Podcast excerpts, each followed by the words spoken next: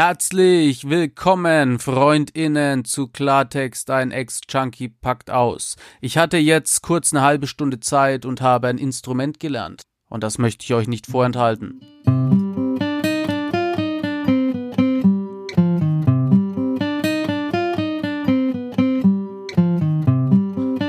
Es war einmal in einem fernen Land, da war der Förster in der City noch nicht so bekannt. Doch er hat Spaß an seinem Podcast und ich hoffe, du hast es auch. Also bleib lieber zu Hause und probier es einfach aus.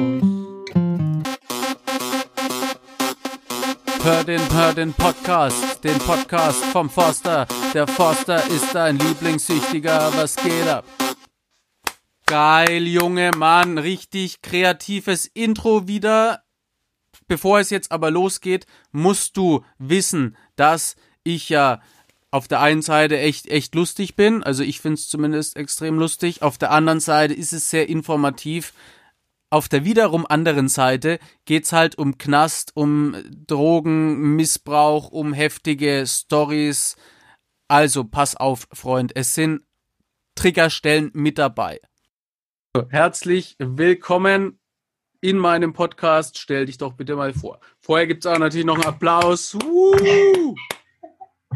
Ja, hi, also danke, dass ich da sein darf. Ich bin Schmörri.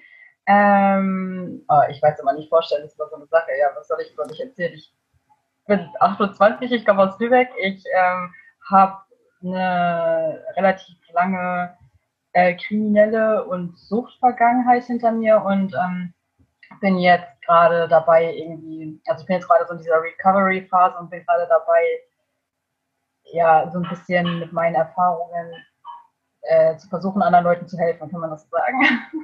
Ja, ja, ja, kann man absolut so sagen. Und du bist jetzt ja erst äh, fünf, fünf Monate clean, hast du geschrieben? Ja, etwas über fünf Monate, genau. Also Ende des Monats sind es kurz vor Silvester sind sechs Monate. Ja, also als ich fünf Monate clean war, da äh, weiß nicht, bin ich null zurechtgekommen. Äh, von daher absolut cool, dass du jetzt hier deine Erfahrungen teilst. Äh, was ja auch sehr, sehr interessant ist, äh, wie die meisten, die ja meinen Podcast hören oder meine Videos schauen, schon festgestellt haben, ich bin keine Frau, du eben schon. Und der Unterschied zwischen äh, Mann und Frau bei Konsum und vor allem bei Haft, der ist ja sehr, sehr interessant und darüber sprechen wir genau jetzt. Ähm, Vorher natürlich mein, mein absoluter Lieblingssatz. Niemand hat vor, süchtig zu werden und es gibt ja immer einen Auslöser. Der Auslöser wiederum, der ist meistens auf die Kindheit zurückzuführen. Vielmehr spielt die Geburt und sogar auch schon die Zeugung damit rein. Ähm, und bei dir war ja einer von vielen Auslösern auf jeden Fall das Mobbing in der Schule. Äh, möchtest du was dazu erzählen? Wie kam es denn dazu? Wie lang war diese Situation so? Also ähm, es ist so, dass also ich bin so die ersten Jahre meines Lebens alleine mit meiner Mutter aufgewachsen und ähm, also so die ersten fünf Lebensjahre oder sechs, wie sagt man, naja, auf jeden Fall so die ersten fünf Jahre war noch alles in Ordnung und dann sind wir umgezogen und ich wurde eingeschult und ich war halt irgendwie gar nicht vorbereitet, sag ich mal so. Also meine Mutter hat mich immer so in Watte gepackt und ähm, hat mich so von der großen bösen Welt quasi ferngehalten und ähm, ja, ich wusste halt gar nicht, was abgeht. Ich, und ich habe mich auch total auf die Schule gefreut. Alles war total cool. Ich konnte das ABC, ich konnte das kleine einmal eins. Ich war da irgendwie super engagiert und dann wurde ich eingeschult und dann ja, ging das irgendwie alles nach hinten los. Ich kam mit den anderen Kindern nicht klar. Ich war so irgendwie, ja, ich bin da halt voll rausgefallen. Ich konnte mich nicht anpassen, ja. ich habe ständig den Unterricht gestört und alles. Und dadurch fing das halt irgendwann an, dass, ähm, ja, das ging natürlich nicht, das war nicht tragbar für so eine Grundschulklasse, dass da ein Mädel ist, was die ganze Zeit Stress macht, sage ich jetzt mal. Also nicht, dass ich ähm, mich großartig gestritten hätte, dass ich jetzt jemanden hauen wollte oder so, aber ich war halt immer laut und präsent und das ging halt einfach nicht. Und ähm, dadurch fing es dann irgendwann an, dass äh, die Kinder auch einfach sich gestört gefühlt haben von mir und angefangen haben, mich zu ärgern. Ja. Und weil ich nicht wusste, wie ich mich dagegen wehren soll, ähm, ja, ist das, glaube ich, einfach irgendwann so ein bisschen eskaliert. Also das, ich muss auch dazu sagen, meine Mutter hat immer gesagt, Gewalt ist scheiße, man schlägt sich nicht, aber dieses Gewalt ist scheiße beinhaltet halt auch, man darf sich nicht wehren. Und äh, irgendwann ja. war es halt einfach so, dass ähm, naja, aus diesem, die anderen Kinder ärgern mich ein bisschen, wurde dann auch irgendwann eine Handgreiflichkeit und sowas und dann bin ich halt petzen gegangen, weil ich durfte mich ja nicht wehren und dann war, ab da war vorbei, dann war ich Petze und dann ging das los, immer irgendwie, als sich das so gesteigert hat, dass, ja, die Kinder, Kinder können echt grausam sein, ey, die haben mich richtig fertig gemacht manchmal. Ja, ähm, das ist aber ein sehr guter Punkt, dass du sagst, ähm, also zu diesem Gewalt ist schlecht und natürlich ist Gewalt schlecht, äh, gehört aber auch, dass man sich nicht wehren darf. Und ähm, ja, weil du kommst früher oder später, bei dir war es jetzt schon früher, ja, in eine Situation, wo du nicht weiter weißt, wo Leute versuchen, dich zu unterdrücken, wo du irgendwie der Seltsame bist, die Seltsame. Und äh, wenn du dann nicht weißt, wie du dich zur Wehr setzt, also bei mir war es ja so, meine Mama, ähm, die hat ja eine äh, Panikstörung, die äh, ist psychisch krank mit Depressionen und so weiter und so fort. Und bei uns war immer so dieses, äh, dieses äh, in, in Watte packen, wie du ja auch gesagt hast, das war auch schon immer da. Und ähm, quasi, äh, wir haben uns alle so lieb und äh, das schaffen wir schon und immer so in so einem Depressivfilm, aber an sich liebevoll. Und mit diesem Grundding bin ich äh, ja auf eine Problemhauptschule gekommen und mit diesem lasst uns alle Freunde sein. Äh. Mensch, ich möchte doch bloß Liebe und Zuneigung äh, da kriegst du natürlich auf die Fresse. So, und dieses, äh, wenn du nicht weißt, wie du dich wehren sollst, dann, ähm, das kriegen die anderen ja sofort mit. Und sobald die das mitbekommen haben, bist du natürlich eine Zielscheibe. Ähm, guter Punkt auf jeden Fall. Ähm, ja, die, die Beziehung zu deiner Mutter, wie war die denn genau? Also kann man sagen, sie war sehr liebevoll und behutsam zu dir? Also so vor meiner Einschulung war es schon so, dass meine Mutter irgendwie all die Liebe, die sie so in sich hatte, versucht hat, auf mich zu projizieren. Ich muss dazu sagen, dass ich auch noch eine Halbschwester habe, die schon nicht bei meiner Mutter aufgewachsen ist. Ähm, ja. Die war halt leider irgendwann dann bei meiner Oma und ich denke mal, da wird meine Mutter halt auch echt dran geknabbert haben. so. Ähm, und als ich dann irgendwann zehn Jahre später auf die Welt kam, hat sie, glaube ich, einfach alles was es so an Liebe in mir gab, auf mich projiziert und wollte dann natürlich auch nicht, dass mir irgendwas passiert. Und das war natürlich nur gut gemeint, aber das war natürlich dem, also das war nur gut gemeint, aber es war nicht gut, dass sie es so gemacht hat, weil ich überhaupt nicht wusste, was in der Welt abgeht. Und ähm, dann wurde ich ja eingeschult und es kamen immer mehr Probleme auf. Ähm, und dann war es halt leider irgendwann so, dass ähm, das Verhältnis zwischen uns sehr schwierig wurde, weil ich bin natürlich, äh, wie meine Mutter mir gesagt hat, zu den Lehrern gegangen, bin petzen gegangen quasi, ähm, wenn mich jemand gehauen hat oder sowas. Dann ja. war es auch so, dass irgendwie in der Nachbarschaft ähm, mich Kinder verprügelt haben. Das habe ich dann auch meiner Mutter erzählt. Die ist zu deren Eltern, dann haben die von den Eltern Stress gehabt. Danach hatte ich doppelt so viel Stress und also immer so eine Sachen. Und ja, dann habe ich ja. meiner Mutter halt irgendwann nichts mehr erzählt, weil äh, ja, das, was meine Mutter sagt, geht irgendwie mal nach hinten los. Und ähm, dadurch hat sich Frust aufgestaut natürlich, der ähm, den ich dann zu Hause rausgelassen habe. Und meine Mutter war relativ schnell dann auch einfach mit mir überfordert. Und ähm, ja, dann, dann war da auch schon sehr früh gar kein Durchkommen mehr. Also so, so liebevolles Verhalten zwischen uns gab es gar nicht. Äh, ich weiß auch noch, dass wir mal eine Zeit lang Familienhilfe hatten. Da war ich, glaube ich, zehn oder so. Und ähm, ich erinnere mich noch, an einem Tag, da lag ich dann irgendwie bei meiner Mutter auf dem Schoß und da hat die Frau von der Familienhilfe noch gesagt, so, oh, was ein seltenes Bild. Also in den ganzen sechs Monaten, die wir die hatten, ist das, glaube ich, einmal vorgekommen, dass wir da zusammen auf der Couch lagen quasi. Mhm. Ähm, ja, deswegen, also es war immer, es war dann ab einem bestimmten Zeitpunkt einfach sehr gestört, sehr, also gar kein Vertrauen eigentlich. Und ähm, also dieses Urvertrauen hat meiner Mutter gegenüber einfach gefehlt. Und ich habe sie halt auch irgendwann nicht mehr ernst genommen und nicht mehr respektiert, ne, weil sie mir auch zu viel hat durchgehen lassen. Das mit diesem nicht mehr ernst genommen, das war bei mir dann auch so, weil äh, meine Mama hat mir zum Beispiel, sie hat es ja auch immer nur gut gemeint, so und die war ja auch sehr liebevoll und Ding und äh, viele Umarmungen und hat mir immer gesagt, äh, ich bin so ein hübsches Kind und ich habe so lange Beine. Dabei war ich, äh, habe ich mit 14 ausgeschaut wie mit 10, habe von den anderen in der Schule in die Fresse bekommen und sie erzählt mir aber, wie hübsch ich bin. Also ne, für, für eine Mama ist das eigene Kind ja eh immer äh, das Hübscheste von allen. Aber ähm, ja, sie hat halt immer so völlig übertrieben. Ähm, und irgendwann habe ich mir auch gedacht, so, das, ja, es ist halt einfach, äh, es hat nichts mit der Realität zu tun, weil ne, mhm. die Einzige, die sagt, ach, du bist so ein hübsches Kind und in der Schule kriegst du in die Fresse. Also ja. das, das passt ja nicht zusammen. Ähm, und äh, ich habe dann auch irgendwann einfach so, ja, danke, passt schon. Ähm, wie äh, war das denn dann mit deinem Stiefvater? Ab wann kam der in dein Leben und wie hat der dich geprägt? Da war ich zehn, ähm, ja, zehn ungefähr. Äh, das war der erste Mann seit meinem Vater, den meine Mutter dann mal wieder so an sich rangelassen hat. Also meine Mutter war wirklich zehn Jahre lang alleine. Ähm, und dann kam er halt und am Anfang fand ich den noch ganz toll, weil wow, eine männliche Person bei uns im Haus, total cool, so, ne? Partnerersatz, ja. Habe ich gedacht. Ähm, aber relativ schnell hat sich dann eigentlich herauskristallisiert, dass das zwischen uns gar nicht so gut harmoniert. Also der ist auch relativ schnell bei uns eingezogen. Das fand ich am Anfang auch noch in Ordnung.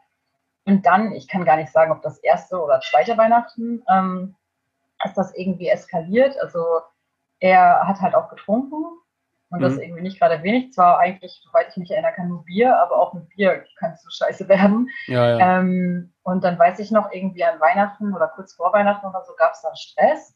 Meine Mutter und er haben sich gestritten, weil ich mich mit ihm gestritten hatte und dann wollte er gehen und ich äh, mit meiner großen Fresse dann, ich, ja, ich glaube, da war ich ungefähr elf oder so, habe ihm dann hinterher gebrüllt, ja, vergiss deinen Schrank nicht. Also so richtig dumm einfach. Und in dem Moment kam er dann zurück, kam zurück ins Wohnzimmer und hat mir einfach vor meiner Mutter voll eine geknallt. Und dann hat meine Mutter ihn natürlich erstmal rausgeschmissen und dann, und ich glaube, das hat auch ganz viel damit zu beigetragen, dass das zweite zwischen wie meine Mutter komplett in den Keller gegangen ist, mhm. ähm, dann waren die trotzdem wieder zusammen. Und das nochmal, ich glaube, also sie waren insgesamt acht Jahre zusammen oder so, oder sieben, oder ich weiß es jetzt nicht mehr genau. Und das war dann wirklich, also da dachte ich mir, ist das dein Ernst, Alter, dieser Typ knallt mir ein. Und du hast immer gesagt, wenn jemand auch mal deine Kinder anpackt, also sie hatte so eine Situation schon mal, warte mal ganz kurz, ja. Vielen Dank.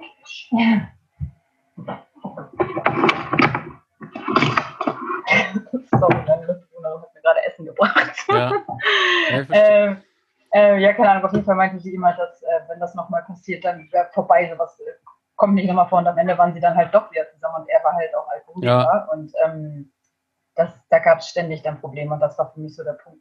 Würdest du auch sagen, dass sie sich mehr auf seine Seite gestellt hat. Also für die Mutter ist natürlich auch, kann ich mir vorstellen, extrem schwierig, wenn da ja auf der einen Seite hier irgendwie, man ist so auf der Suche nach einer Partnerschaft und dann hat man aber das Kind und Partner und Kind verstehen sich gar nicht. So was macht die Mutter dann? Ähm, also ich versuche mich auch immer in so Situationen reinzufinden und ich kann mir vorstellen, dass für sie äh, natürlich sehr schwierig war und die hat ja jetzt auch nicht vorgehabt, äh, dass mal so ein Konflikt ist und äh, ne, schwierige Situation, aber würdest du sagen, dass sie eher zu dir gehalten hat oder eher zum Partner dann? Also das ist, ich glaube, ich würde fast sagen eher zu mir, denn trotz allem ähm, war es so, dass, also ich habe mich wirklich häufig auch mit ihm gestritten. Ich meine, ich kam ja dann auch in die Pubertät und dann habe ich das alles so rausgelassen, weil ich war dann auch der Meinung, er hat mir meine Mutter weggenommen und sowas. Ja. Ähm, und ich glaube aber, ich kann mich nicht mehr daran erinnern, aber ich glaube, dass sie, wenn wir dann Streit hatten, schon eher zu mir gehalten hat. Das glaube ich. Wie gesagt, ich weiß es nicht mehr genau. Ähm, aber also das war, also der erste Moment war so, oh, ist das dein Ernst, dass du den jetzt wieder in unser Leben holst? Das habe ich ihr damals auch einfach nicht verzeihen können. Aber wenn es dann wirklich Stress gab, stand sie erstmal, glaube ich, auf meiner Seite. Ich kann das gar nicht mehr genau sagen. Also es war ja. jetzt nicht so, dass sie ihm immer Recht gegeben hat und dann mich mit bestraft hat oder sowas. Ja. War es nicht. Ja, okay. Ähm, wie hat denn dann deine Drogenkarriere begonnen? Ähm, und, und, also, und wann? Also wie alt warst du da? Also ich habe mit 13, glaube ich, also angefangen zu rauchen und ähm, habe auch dann irgendwie das erste Mal einen Alkoholrausch gehabt. Äh, aber da habe ich, glaube, ich habe zwei Smirnoff Eis getrunken und war voll und danach habe ich es Ewigkeiten nicht mehr gemacht. Und dann äh, ein Jahr drauf, da war ich dann 14, ähm, da bin ich dann an die illegalen Substanzen gekommen. Irgendwie, weil ich, ähm, ich bin mittlerweile dann von der Realschule runter gewesen, weil ich äh, geschwänzt habe immer und musste dann auf die Hauptschule. Äh, war dann da in der achten Klasse und habe dann Mädel kennengelernt, die damals schon konsumiert habe. Das wusste ich aber zu dem Zeitpunkt noch nicht. Und irgendwann, ähm, also die hatte bei uns in der Stadt in einem Heim gewohnt und zog irgendwann wieder zurück zu ihrer Familie und das war eine Großstadt und äh, da habe ich sie dann mal besucht beziehungsweise ich bin von zu Hause abgehauen, habe bei ihr übernachtet dann zwei, drei Tage und mhm. ähm, wollte dann aber immer noch nicht nach Hause und ihre Mutter wollte mich aber nicht mehr da haben. Und dann hat mich meine Freundin damals äh, bei, bei Freunden von sich untergebracht, bei irgendwelchen Menschen, die ich gar nicht kannte. Und die waren halt alle am Kiffen. Und ähm, ich muss dazu sagen, ich war als Kind richtig extrem übertrieben schüchtern. Also ich habe ja nicht mal den Mund aufgekriegt, wenn ich irgendwie von Oma Brunhilde zwei Euro in die Hand gedrückt bekommen habe oder sowas. Ja. Ähm, und dann saß ich da halt bei den sieben, acht Leuten, die da jeden Tag gekippt haben und der Joint ging halt immer rum. Und am Anfang war ich, so, war ich noch so, nee, möchte ich nicht. Und dann kam aber doch relativ schnell der Gruppenzwang, weil ich mich ja auch nicht getraut habe, überhaupt was dazu zu sagen. Und dann habe ich ja. zwei, dreimal am Joint gezogen. Weiß auch noch, dass ich ganz, ganz leicht eine Wirkung verspürt habe, aber weil mir das so unangenehm war, meine, meine Emotionen quasi zu zeigen, habe ich das unterdrückt. Ja. Und äh, saß dann da und glaube, habe da schon angefangen, paranoid zu werden, auf einmal irgendwie so. Naja, ähm, so fing das auf jeden Fall mit mir an. Da wurde so ein bisschen der Grundstein gelegt. Und im gleichen Jahr, ein paar Monate später, kam dann auch direkt schon Ecstasy und Kokain. Ja, ja, wie, wie sah denn der Gruppenzwang aus? Also haben die zu dir gesagt, äh, äh, wenn du dich kiffst, hauen wir dir in die Fresse oder du bist da nicht mehr Teil von uns? Oder war der Gruppenzwang eher so, weil so war er bei mir auch, dass ähm, du ja gesehen hast, alle machen das und wenn du es nicht machst, bist du automatisch wieder die Seltsame. Genau, das war es eher. Also ich saß dann da halt und wie gesagt, der Joint ging ein paar Mal rum. Wir saßen da dieser Putze in so einem Hochhaus irgendwo, in so einer Hochhaussiedlung und so richtig klischeehaft alle voll am äh, Rumdümpeln. Ja. Und ähm, dann ging der Joint, wie gesagt, ein paar Mal rum und ähm, erst habe ich immer noch Nein gesagt und irgendwann, also es wurde halt immer wieder gefragt, willst du, willst du, willst du? Und dann beim fünften Mal oder so, ähm, also es war nicht alles an einem Tag, das waren mehrere Tage. Ja, ich habe ja, halt ja. ein paar Tage ja. gepennt. Ähm, und irgendwann war es dann so, dass dann wollten sie ihn tatsächlich weiterreichen und ich so, nee, gib mal her. Ja. Weil ich dachte, irgendwie möchte ich auch dazugehören und ich will jetzt mal wissen, was das ist. Und ich hatte wirklich keinen blassen Schimmer davon, was das überhaupt ist, was das mit mir macht. Und ich weiß nicht mal, ob ich vorher überhaupt schon mal von, von Gras, Drogen oder was auch immer gehört hatte. Ähm, da, also da war ich wirklich richtig naiv und ja, so kam das. Und hatte eher dieses, ich bin eh schon die seltsame hier, ich will nicht noch seltsamer sein.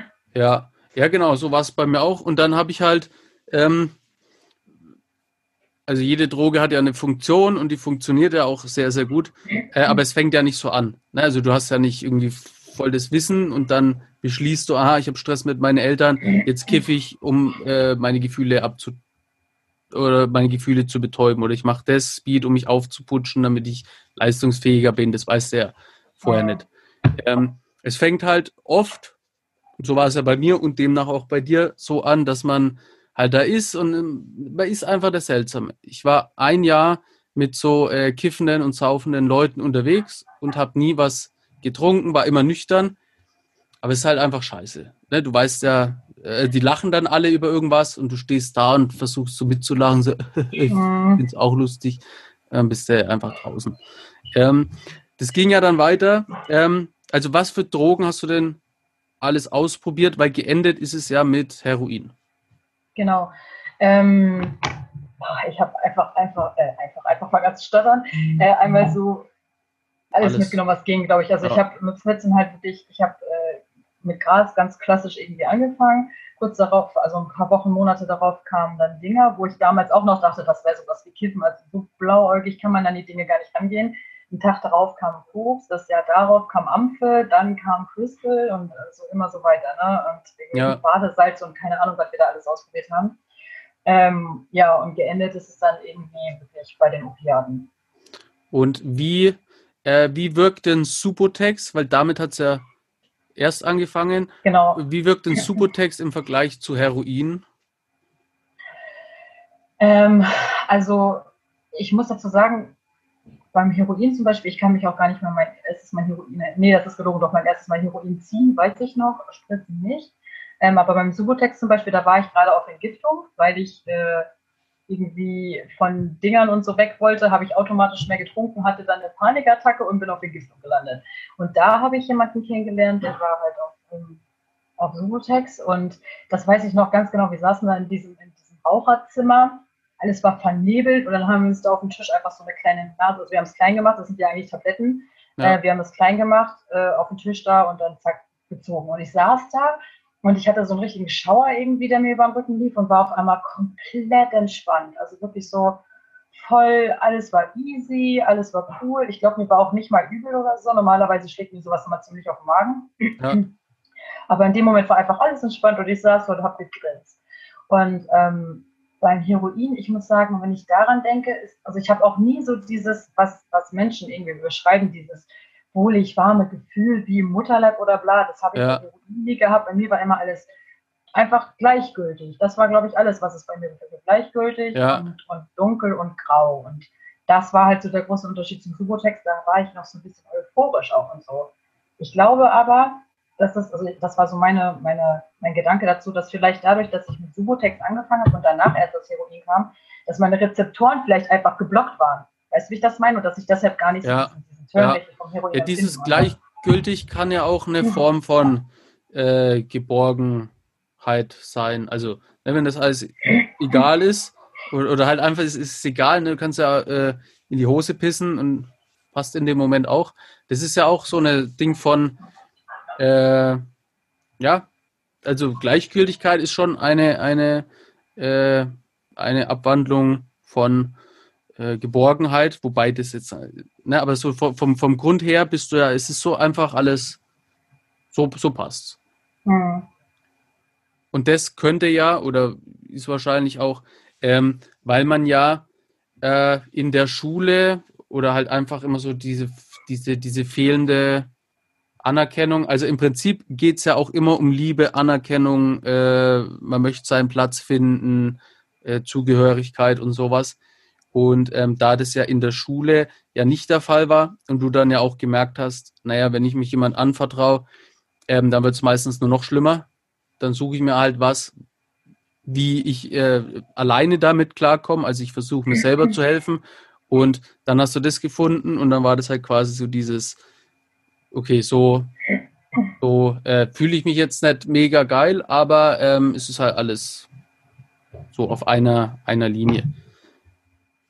Ähm, dann kam ja äh, irgendwann, also, also Heroin, äh, wenn du damit einmal anfängst, dann brauchst du das ja immer wieder. Dadurch kam es ja zur Beschaffungskriminalität. Wie genau hat denn die Beschaffungskriminalität ausgesehen und kannst du mal so einen Tagesablauf äh, von dir beschreiben?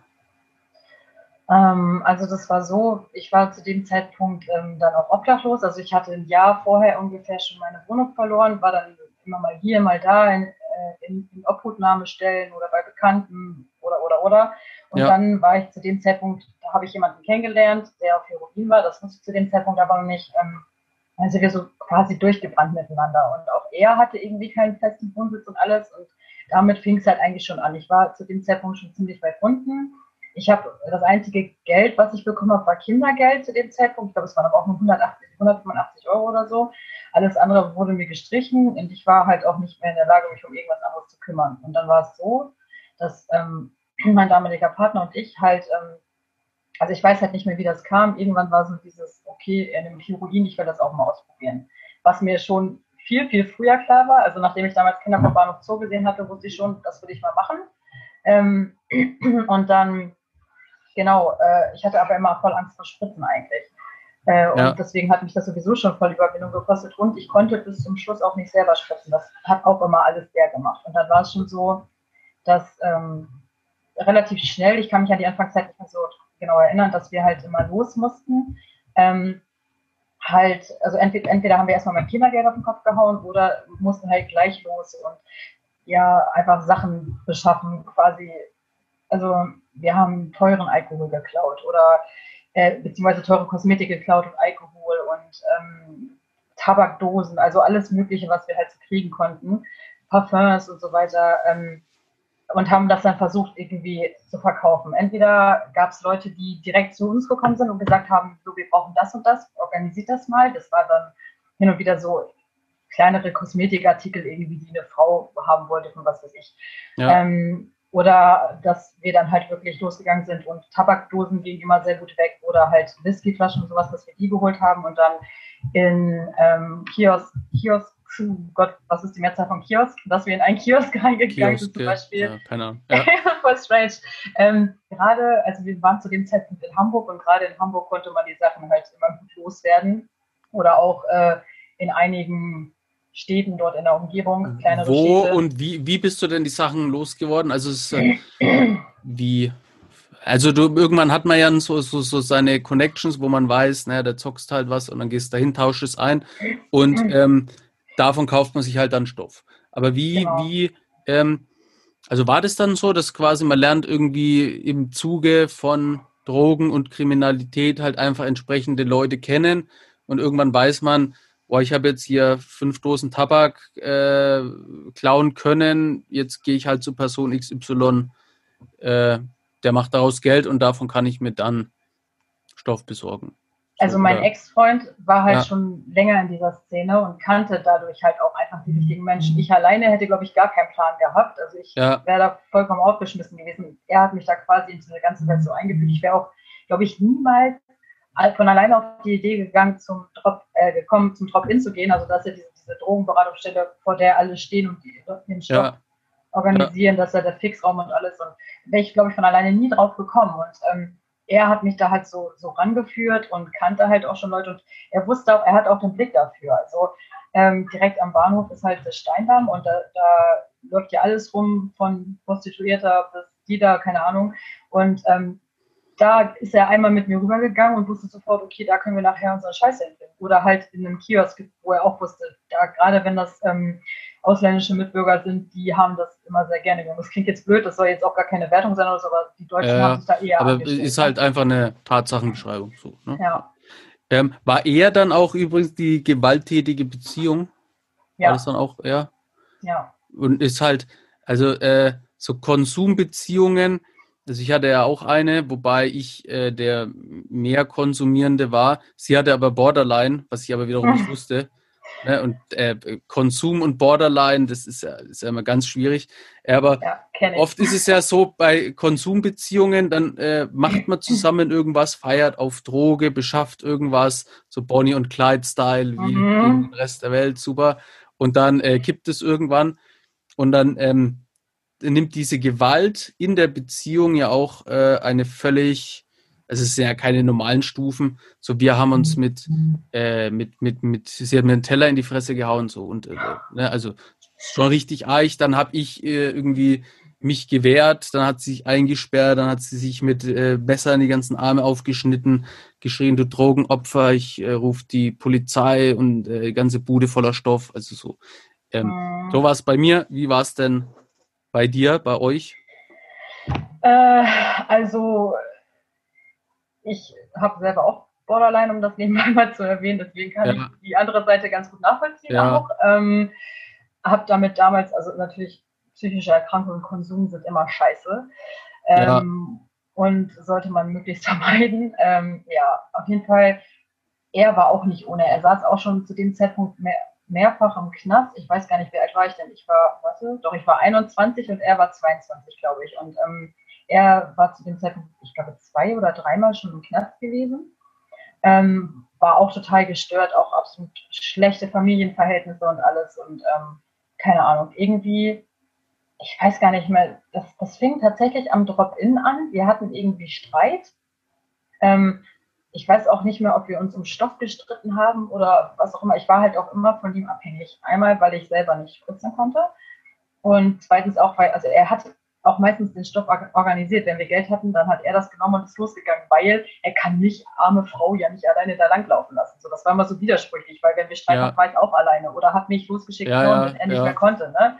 Ähm, und so eine Sachen halt. Und ähm, dann waren wir da irgendwie und irgendwie ist das eskaliert. Ich weiß nicht mehr, worüber wir gestritten haben und ich weiß auch nicht mehr, wer angefangen hat. Entweder habe ich ihn so auf den Arm geboxt, also aber auch nicht doll. Ich habe ja auch keine Kraft. Es war einfach dieses so, oder ich weiß es nicht mehr, ne? ob ich ihn jetzt irgendwie auf den Arm geboxt hat oder ob er mich gleich geschubst hat oder wie auch immer. Auf jeden Fall damit ging das los und dann ähm, ist das voll eskaliert und da sind am Drop irgendwie noch tausend Junkies dazwischen gegangen und du kannst doch die Frau nicht schlagen und was weiß ich, ist komplett eskaliert und ab da war so dieser Punkt, da ist alles komplett eingebrochen. Also wir haben nur noch Streit gehabt, also relativ viel. Diese Momente, in denen wir uns gut verstanden haben, wurden immer, immer weniger und ähm, kürzer. Ja. Und er war halt auch, ähm, er hat auch mal Benzos genommen. Also er hat sich mal Rivotril, Diazepam und sowas geholt und äh, hat sich dann da auch immer mal eben Riegel von reingehauen, zusätzlich zu Alkohol und Heroin. Und das habe ich sofort gemerkt, weil er dann absolut eklig wurde. Da war ein anderer Mensch, wenn er Benzos genommen, genommen hat, dann ging das gar nicht mehr. Und ähm, ja, dann, dann gab es halt nur noch Stress. Und am Ende war es so schlimm, das letzte Wochenende, an dem ich ihn gesehen habe, ähm, war wirklich ein Wochenende, da dachte ich, wir bringen uns jetzt beide einfach um. Das passt auch, was du jetzt gerade gesagt hast mit dem Teller. Bei uns stand so, also wir waren in der Wohnung seines Vaters, der war auf Montage oder so. Mhm. Und ähm, er war mal wieder auf Benzos und alles war voll, oh, er war so räudig an dem Tag, ne? Das war, wenn ich an seine Fresse denke, egal. Und ähm, er hat sich einen weggemacht, also er hat sich Heroin halt gespritzt. Bevor er mir das weggemacht hat, da fing der Streit schon an. So, dann ist er eingepennt, das war ja klar. Das heißt, ich hing da wieder und konnte eigentlich nichts machen wollte ein bisschen was von dem Stoff haben und wenigstens rauchen. Das hat er irgendwie bemerkt. Also er hat wirklich tief und fest gepennt, aber als er wach wurde, hat er gemerkt, dass da was fehlt. Und dann ja. ist er so durchgedreht, er ist irgendwie auf mich losgegangen, hat mich, äh, keine Ahnung, der hat mich fast aus dem Fenster geworfen und ich habe ihm so einen fetten Aschenbecher knapp an seinem Kopf vorbei in die Wand quasi geworfen. Also da war dann schon wirklich ein Loch mit in der Wand und alles. Und ich habe wirklich gedacht, an dem Tag bringen wir uns um. Das war ja, so hätte auch, hättest du getroffen, er hätte auch drauf gehen können. Ne? Also das ist ja, ja weil, weil das sind ja, man, man, sagt dann, wo du so gesagt hast, naja, wir hätten uns umbringen können, da denkt man sich vielleicht immer erst so, ja, das sagt sie jetzt halt so, aber so in diesem, äh, in diesem Sucht, Suchtding, also auch wenn diese Stufe von so Gewalt, so man schlägt sich jetzt äh, mal überschritten ist, dann, dann nimmt es ja so ganz seltsame ja. äh, Dinger an. Und ähm, ja, ne, dann, dann wirfst du ja einfach so einen Aschbecher, hättest den getroffen, hätte auch umfallen können, tot und, oder, oder, oder bei dir oder es gibt da tausend Situationen, ähm, weil man sich auch während man das macht, irgendwie gar nicht bewusst ist, was man da jetzt tut. Man will halt irgendwie nur, dass, dass es jetzt endlich aufhört. Ne? So einfach, ja. äh, ich möchte einfach jetzt Ruhe ähm, und wahrscheinlich wollen das beide, aber es ist so eine ganz wie zwei so chemische Substanzen, die du äh, in, in einen Topf wirfst und auf einmal knallt es. Also es ist unfassbar, wie schnell sich das immer hochschaukelt. Und ähm, ja, äh, einfache Frage. Und mit der Frage würde ich auch jetzt das schon mal ähm, abschließen, weil wir könnten dann noch eine Folge machen, wenn du möchtest, mhm. zum Thema Gefängnis und Borderline, weil dieses Borderline-Ding interessiert mich sehr und ich kann natürlich aus der Sicht berichten, wie ist es mit einer Borderlinerin ähm, zusammen zu sein, ohne das zu wissen. Das kann ich sagen, aber ich konnte ja nie ihren Part irgendwie nachvollziehen mhm. und ich konnte sie auch nie fragen, ähm, weil ich ja dann in Haft kam und seitdem haben wir uns nicht mehr gesehen, zum Glück auch. Mhm. Ähm, aber das wäre sehr interessant und da können wir gerne noch eine Folge machen, wenn du möchtest. Können wir machen, ja. Jetzt abschließend, ähm, warum hast du dich nicht von ihm getrennt, wenn äh, ihr ja offensichtlich bemerkt habt, dass äh, ihr euch nicht gut tut, dass diese ganze Beziehung mit Konsum und Ding, dass das eine Katastrophe ist. Also ich habe meine eigene Antwort dazu, aber was wäre denn so, warum habt ihr euch nicht getrennt? Ich konnte nicht, ich, weil ich, ähm, ich hatte nur ihn zu dem Zeitpunkt. Also nicht, dass ich nicht wüsste, dass meine Mutter mich niemals, also wenn ich wirklich angekommen wäre und gesagt hätte, Mama, ich brauche jetzt wirklich deine Hilfe, dann hätte sie mich niemals weggeschickt. Aber in dem Moment war das für mich so unvorstellbar. Es gab nur mich und ihn. Es gab nichts anderes. Und es gab die eine oder andere Situation, in der hätte ich gehen können. Also wir haben wirklich, wir haben am Bahnhof Stress gehabt äh, und da kamen irgendwelche Jugendlichen und haben sich dazwischen gestellt und haben dafür gesorgt, dass er verschwindet. Und ich stand da und ich weiß doch genau, wie der eine meinte, ganz ehrlich, geh doch jetzt fahr nach Hause, warum willst du da jetzt wieder hinterher? Und jetzt hast du die Chance endlich zu gehen. Und, und ich stand da und ich sag, nee, ich kann nicht. Und bin ihm wieder hinterhergelaufen, weil ich ganz, also in dem Moment war ich in meinen Gedanken ganz alleine auf der Welt. Und wir hatten nur uns, egal wie sehr wir uns gehasst haben, trotzdem waren wir abhängig voneinander. Es gab nur uns, es gab niemand anderen, wir hätten nirgendwo hingekommen. Und wären einfach aufgeschmissen gewesen. So. Und ähm, ja, ja, dieses äh, so. so. ich hasse dich, verlass mich verlass nicht. Mich das nicht. ist ja so ein Borderline-Ding. Ähm, aber das war bei uns auch genauso. Ich habe ich hab sie gehasst. So, ich ich, ich habe hab sogar überlegt, ähm, dass ich mir jetzt hier, äh, ich habe sogar äh, nach, nach, nach Gift äh, gegoogelt. Äh, oder ich kannte jemanden, wie man einfaches Gift herstellt. Und dann war es so mein Plan, so anstatt sie zu verlassen, habe ich mich mehr damit auseinandergesetzt, sie zu vergiften. So, da habe ich irgendwie aus Pilze, habe ich ein eigenes Gift gekocht, also völlig, völlig weg. ähm, weil äh, ich habe sie so gehasst, aber dann gab es auch wiederum den einen Tag, wo irgendwie ähm, das äh, es so emotional war, dass ich dann dachte, komm, äh, da kam es ja dann auch zu so Heiratsanträgen und äh, erst so, erst willst du umbringen und dann, dann schneidet sie sich die Arme auf und, und du bist völlig am Limit, nimmst so viel Drogen, dass, äh, dass du kurz vom Kollaps bist und dann äh, passiert irgendwas und es ist so intensiv, dass du denkst, komm, heiraten wir. So, ja. Das sind halt so typische Suchtbeziehungen, völlig an der Realität vorbei, aber. Ich fühle das. Ja, wo auch jeder Außenstehende so, was, was ist denn mit euch los? Also so, ja. es ist auch äh, dieses ähm, hier, ich will dich nicht allein lassen. Das, das war ja bei ihr auch so. Also Seven, äh, für alle, die die Bücher, Hörbücher kennen, wie auch immer. Ähm, das, sie war, und ich wusste ja, wie gesagt, nicht, dass sie Borderline hat. Ich, Fakt war einfach nur, ähm, sie hatte eine schwere Vergangenheit mit Missbrauch und Heimkind und sowas. Und ich halt äh, völlig auf Droge.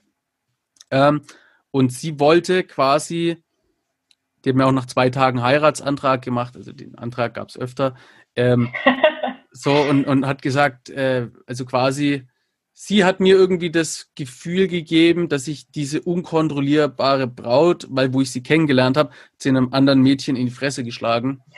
Also sie war, ist über ihr gebeugt und hat äh, 20 Mal in die Fresse gehauen. Ich habe sowas noch nie gesehen in meinem Leben. Aber während ich das gesehen habe, dachte ich, geil, das ist sie. Weil ich will Drogendealer sein, so eine brauche ich. So, und dann ja. konnte ich sie äh, quasi besänftigen und sie ist nicht mehr von meiner Seite gewichen. Aber dann ähm, haben wir immer so heftig gestritten und waren ja dann, ähm, sind dann auch auseinander natürlich und ähm, sie hat quasi alles getan, dass ich irgendwie nicht aus der Wohnung gehe, hat mich dadurch aber aus, aus der Wohnung gebracht, hat mich dann aber wiederum geortet. Ähm, und es war so völlig, ähm, also wir konnten nicht aufeinander sein, wir konnten aber auch nicht getrennt sein. So, das ist so, so ein ganz seltsames Ding. Und irgendwann weißt du auch gar nicht mehr, was abgeht. Also so, ich konnte dann auch in nachts ja immer nicht schlafen, weil ich immer drauf war. Sie hat aber quasi verboten, dass ich das Haus verlasse, weil sie wusste, wenn ich rausgehe, bin ich irgendwo auf Drogen in irgendeiner Disco. Das wollte sie nicht. Ähm, ich habe aber quasi immer nur dann überlegt, wie ich jetzt äh, mich von der entfernen kann. Und sobald ich mich nur bewegt habe, ist sie aufgeschreckt und so, du gehst nirgendwo hin. Und dann ging es wieder mit, mitten oh in der Nacht voll ab. Also, ja. Ähm, Möchtest du noch was zu deiner Beziehung oder auch zu dem, was ich jetzt äh, so gesagt habe, hinzufügen? Weil bei euch wird es ja ähnlich gewesen sein. Jetzt mal davon aus. Ja, also es war schon sehr. Ähm, ich merke auch immer noch, wenn ich darüber rede, dass es total anstrengend ist. Das ist jetzt irgendwie, ja, bin ich jetzt? Ich bin jetzt 28, das ist sieben Jahre her, aber es ist irgendwie doch immer noch ganz schön krass. Ich habe das auch gemerkt, als ich, äh, ich musste für die Therapie so einen fetten Lebenslauf schreiben ja. habe dann auch darüber geschrieben und war total angespannt. Bis tief in die Nacht rein saß ich da und dachte mir, Alter. Und ähm, ja, ich, ich könnte die tausend Geschichten erzählen. Also das Ende vom Lied war tatsächlich dieses letzte Wochenende, an dem wir uns gesehen haben. Im Juli 2013 ist es dann irgendwie geendet, weil, und das ist eigentlich, ist es gut, dass es passiert ist, denn wir waren immer so, wir haben uns wirklich, ich glaube, wir hätten uns irgendwann wirklich umgebracht. Und an diesem Abend war das schon so grenzwertig, dass ich, ich habe sonst, wenn wir uns gestritten haben, nie ernsthaft Angst vor ihm gehabt. Aber an dem Tagabend, ich weiß es nicht mehr, mehr habe ich wirklich gedacht, jetzt ist es vorbei. Und ähm, das Ende vom Lied war, nachdem ich endlich aus der Wohnung gekommen bin, weil er wollte mich die ganze Zeit vorher nicht rauslassen, ähm, bin ich irgendwie auf dem Weg zum Bahnhof gewesen. Er lief mir hinterher und just in dem Moment haben die Bullen angehalten und haben ihn mitgenommen, aber auch wirklich nur ihn. Haben uns angehalten und ach hier, hallo Herr sowieso, kommen Sie gleich mal mit, Sie haben Haftbefehl draußen. Und ich glaube, das war auch das letzte Mal, dass ich ihn gesehen habe. Danach hatten wir noch Briefkontakt, aber das war's. Und das sollte einfach so sein, sonst hätten wir uns vermutlich echt irgendwann einfach umgebracht. Und das war halt so das Ende von, die, von unserer ja.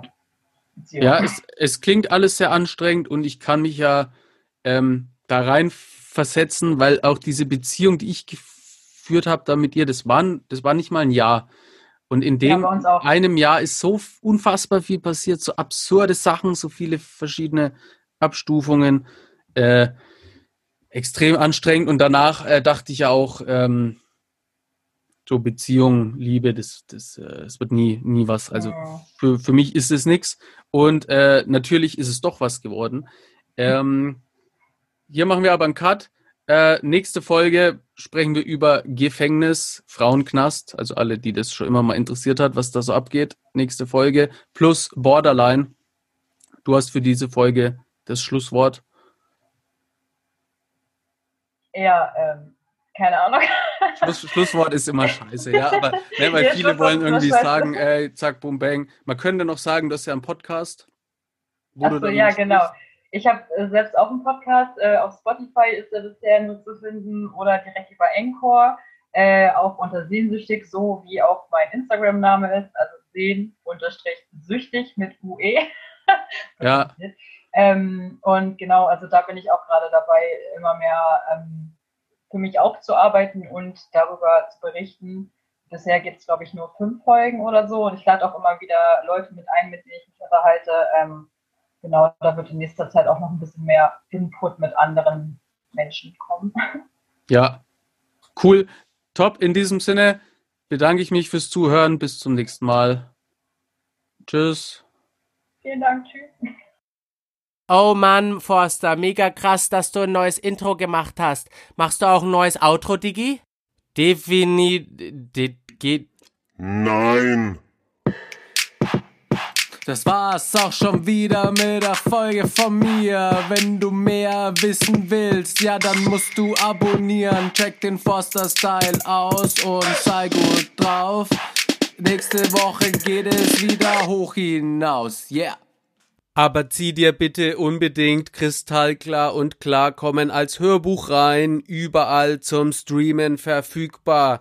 Bookbeat, Spotify, Deezer Audible, Get a Kick. Oh, das klingt so toll, aber gibt es auch das normale Buch zum Kaufen? Hä, was? Ja, ja, natürlich gibt's das auch als Buch. Kannst du überall abchecken, Bro. Es gibt sogar die Graphic Novel über Panini Comics.